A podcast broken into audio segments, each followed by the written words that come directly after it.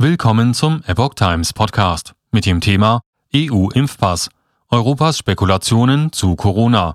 EU will digitales Zertifikat verlängern. Ein Artikel von Oliver Schubert vom 31. März 2022. Die Europäische Kommission will das digitale Covid-Zertifikat der EU um ein Jahr bis zum 30. Juni 2023 verlängern. Ein entsprechender Entwurf soll im Mai von den Gesundheitsministern der 27 Mitgliedstaaten unterschrieben werden. Begründet wird der Antrag damit, dass das Coronavirus in Europa immer noch auftrete und es derzeit nicht möglich sei vorherzusagen, welche Folgen eine steigende Zahl infizierter oder das Auftreten neuer Varianten in der zweiten Hälfte dieses Jahres haben werde. Durch die Verordnung sei sichergestellt, dass Reisende ihre digitale EU-Covid-Bescheinigung weiterhin verwenden können, wenn sie in der EU reisen und dass die Mitgliedstaaten bestimmte Maßnahmen im Bereich der öffentlichen Gesundheit durchsetzen. Weiterentwicklung der Impfstoffe fördern. Der Entwurf hält zudem weitere, ebenfalls bis Juni 2023 begrenzte Änderungen vor. So dürfen künftig auch Laborantie-Gentests verwendet werden. Auf diese Weise soll das Angebot an diagnostischen Tests erweitert werden, wenn eine hohe Nachfrage dafür besteht. Des Weiteren soll in den Impfpässen die Gesamtzahl der in allen Mitgliedstaaten verabreichten Impfdosen angegeben werden. Auch sollen Impfungen, die in anderen EU-Ländern verabreicht wurden, im Impfpass aufgeführt werden. Zudem sollen Personen, die an klinischen Studien für Impfstoffe gegen Corona teilnehmen, Zertifikate erhalten, die dann von den Mitgliedstaaten akzeptiert werden. Damit soll die Weiterentwicklung von Impfstoffen gefördert werden. Werde den Probanden der Zugang zu den Zertifikaten verwehrt, könne dies die Studien verzögern, weil weniger Menschen teilnehmen.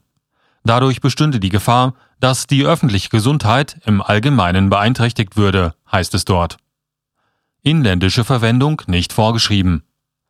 Die Nutzung der Zertifikate im jeweiligen Mitgliedsland bleibt laut Entwurf in der Verantwortung der Staaten. Die EU-Rechtsvorschriften zum digitalen Covid-Zertifikat enthalten keine Bestimmung, die die inländische Verwendung vorschreibt oder verbietet. Nutzt ein Staat dies dafür, muss er sicherstellen, dass das Zertifikat uneingeschränkt akzeptiert wird. Die Kommission fordert ihre Mitgliedstaaten zudem auf, die Gültigkeitsdauer im Inland an die auf EU-Ebene anzugleichen. Seit Inkrafttreten der ursprünglichen Verordnung 2021-953 habe sich die epidemiologische Lage der Corona-Pandemie erheblich gewandelt. So hätten zwar bis Ende Januar 80 Prozent der erwachsenen Bevölkerung innerhalb der EU den ersten Impfzyklus abgeschlossen, mehr als 50 Prozent davon seien mittlerweile geboostert, doch bestünden erhebliche Unterschiede zwischen den Mitgliedstaaten. Eine Steigerung der Impfquote sei daher nach wie vor ein wesentliches Ziel und spiele eine wichtige Rolle, wenn es darum gehe, dass die Reisebeschränkungen aufgehoben werden könnten. RKI-Chef Wieler widerspricht Risikobewertung. Die SARS-CoV-2-Variante Delta und Omikron werden in der Verordnung als besorgniserregend bezeichnet. Gleichzeitig wird allerdings eingeräumt, dass Omikron milder verläuft. Die Wahrscheinlichkeit eines schweren klinischen Verlaufs, der einen Krankenhausaufenthalt oder die Aufnahme auf einer Intensivstation erfordert, sei geringer. Dies sei zum einen den Eigenschaften des Virus zuzuschreiben, doch spielten Impfungen eine wichtige Rolle bei der Prävention. Dies hätte eine sogenannte Schnellrisikobewertung des Europäischen Zentrums für die Prävention und Kontrolle von Krankheiten vom Ende Januar 2022 ergeben. Menschen, die drei Impfungen erhalten hätten, seien der Bewertung nach besser vor einer Infektion geschützt, zumindest für einen bestimmten Zeitraum. Diese Beurteilung widerspricht jedoch beispielsweise den Aussagen von Lothar Wieler, Leiter des Robert Koch Instituts. Er hatte in der vergangenen Woche im Verlauf der Bundespressekonferenz in Berlin Effektivität der Impfungen eingeräumt.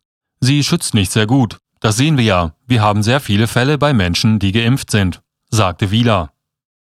Die im Entwurf formulierten Maßnahmen basieren überwiegend auf Spekulationen. Neben den vermutlich besorgniserregenden künftigen Varianten sei auch wahrscheinlich mit einem erheblichen Druck auf die Gesundheitssysteme zu rechnen. Dadurch sei auch das Funktionieren der Gesellschaft gefährdet, etwa durch personelle Ausfälle in Betrieben und Schulen.